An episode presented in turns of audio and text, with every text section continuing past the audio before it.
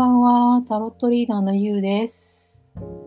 えー、いつも、ポッドキャストをお聞きいただきましてありがとうございます。今回はですね、多分5回目のポッドキャストになります。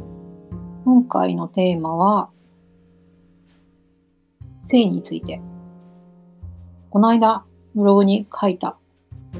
ことなんですけど、皆さん性についてどんな印象がありますか？ブログにもね、うん、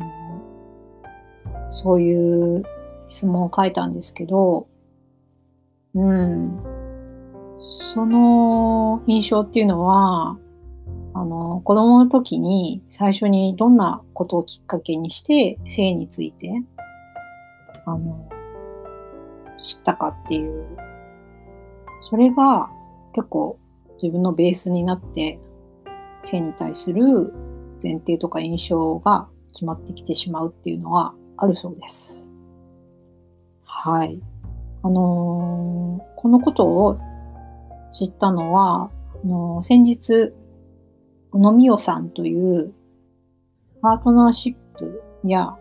性のカウンセラーさんの、あのー、本が出版されまして、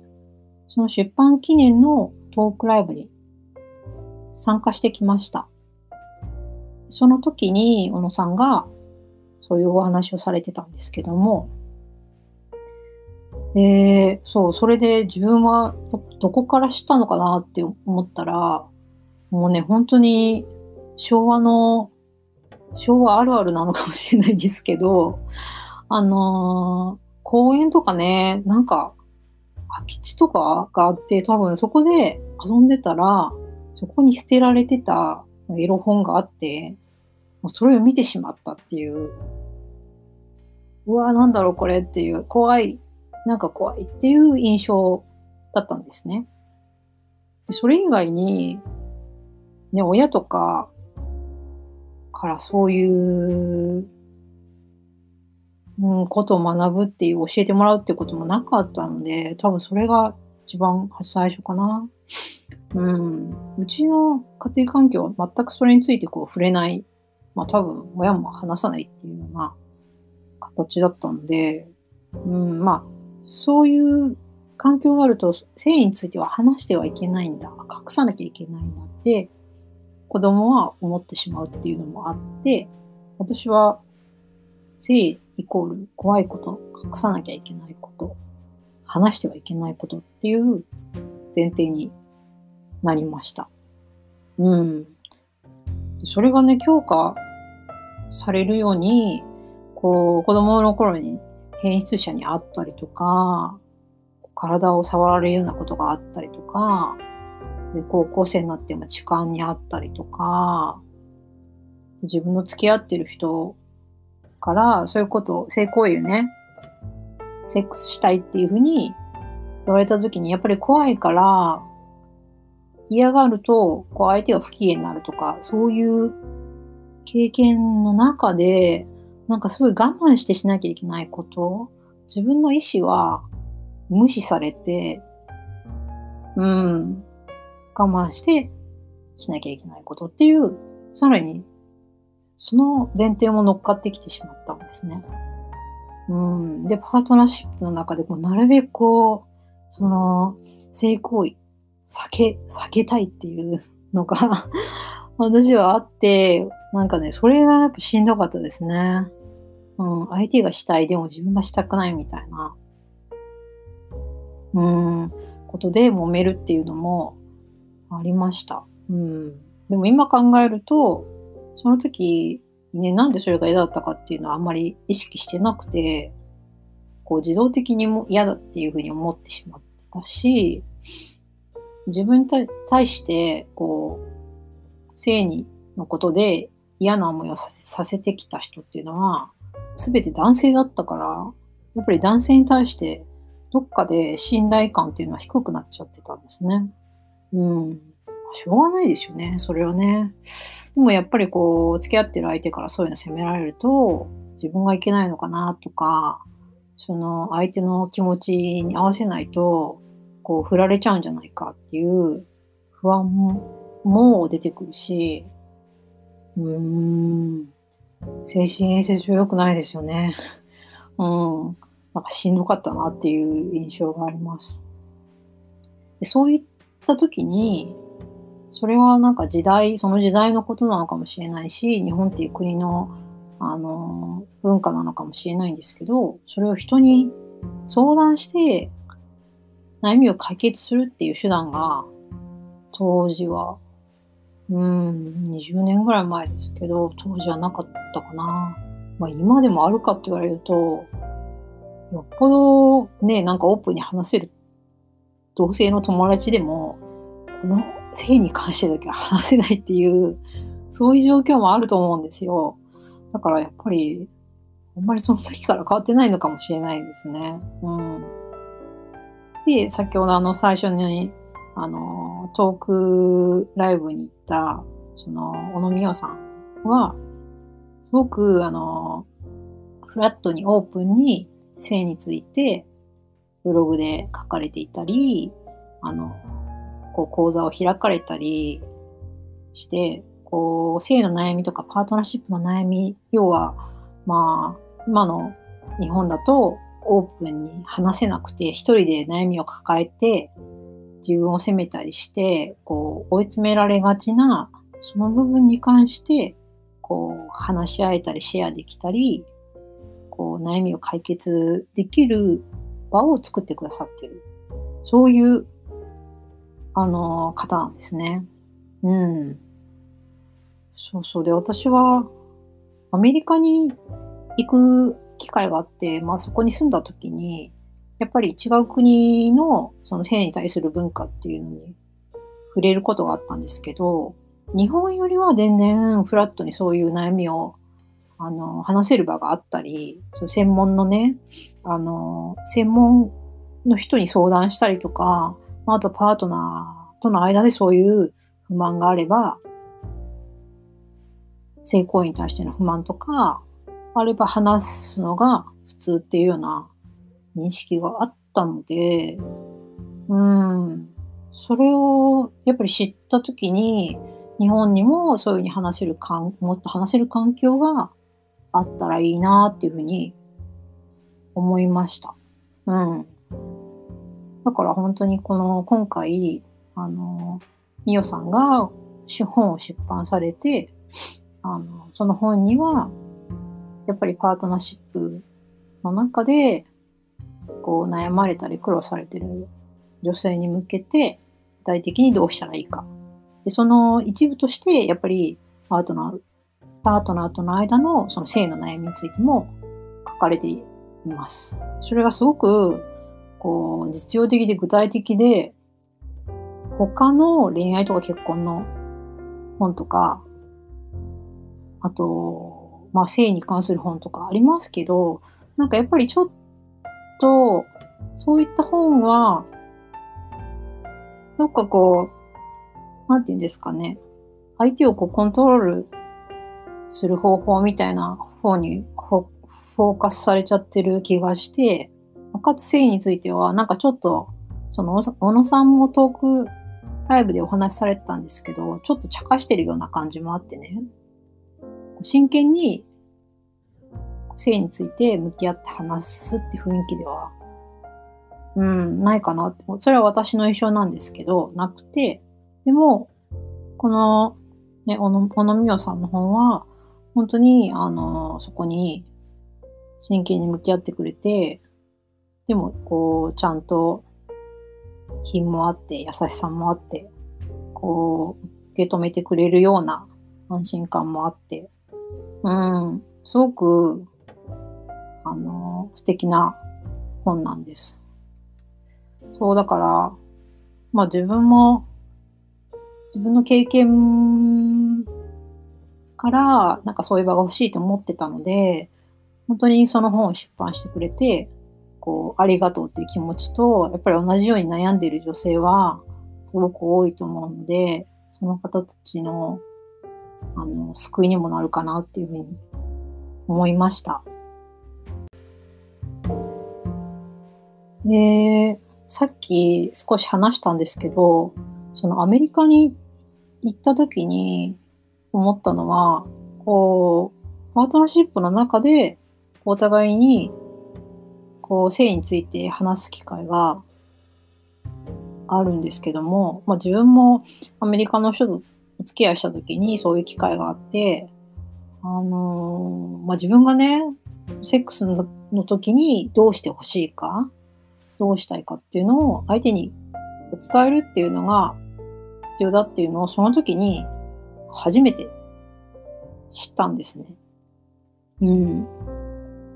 で、前に、前のポッドキャストでも話したんですけど、ニューヨークの話の時に、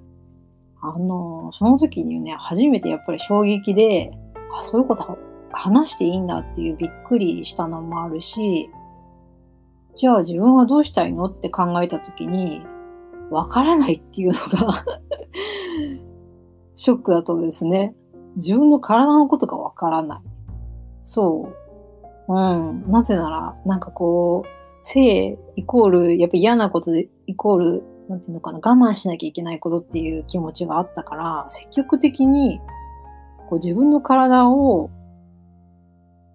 に対してこう、なんていうんだろう、意識向けたことがなくて、そこは見ちゃいけないところみたいな意識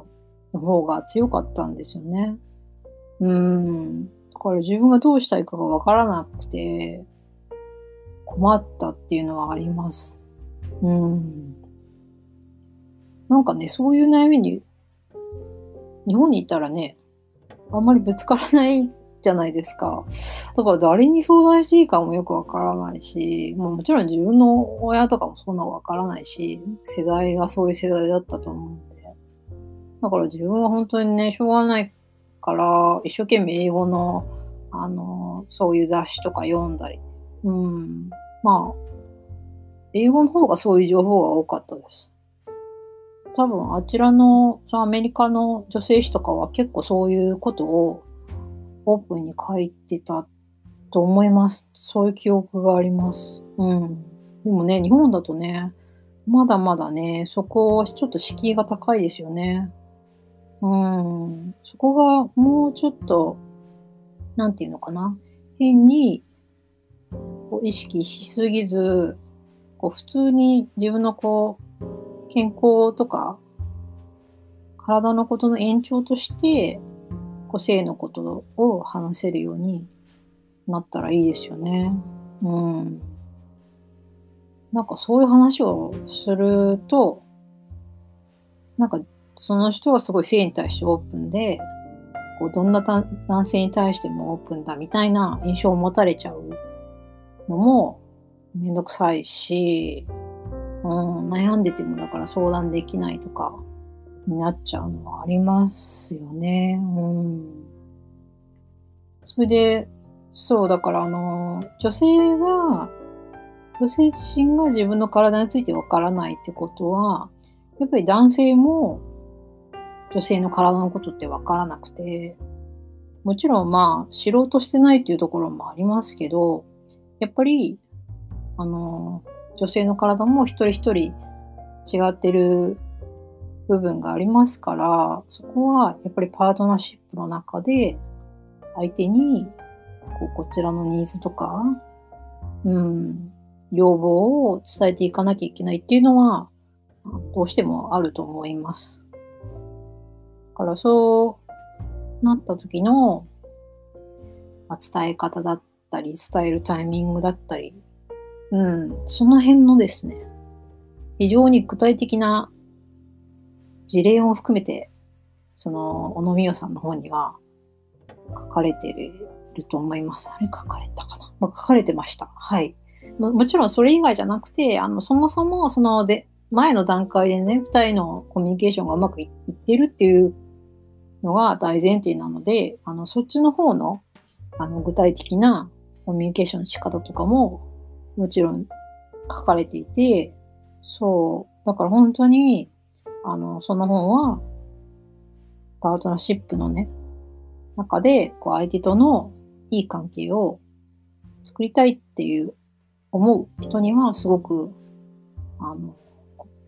必要だし、役に立つ大事な本だと思います。今回のテーマ、性について、いかがでしたでしょうか？うーん、こう普段話し慣れてないテーマなので、言葉の言い回し、非常に気を使いました。うん。ねもうセックスって普通の、普通に言う機会がなさすぎて、もう今回言うだけで疲れましたね。本当、本当は普通のことなんですけどね。うん。なんか、そんなに、そう言ってみてそんなに言いづらいんだっていう自分になんか、ちょっと気づきました。うん。罪悪感がやっぱちょっとまだあるかも。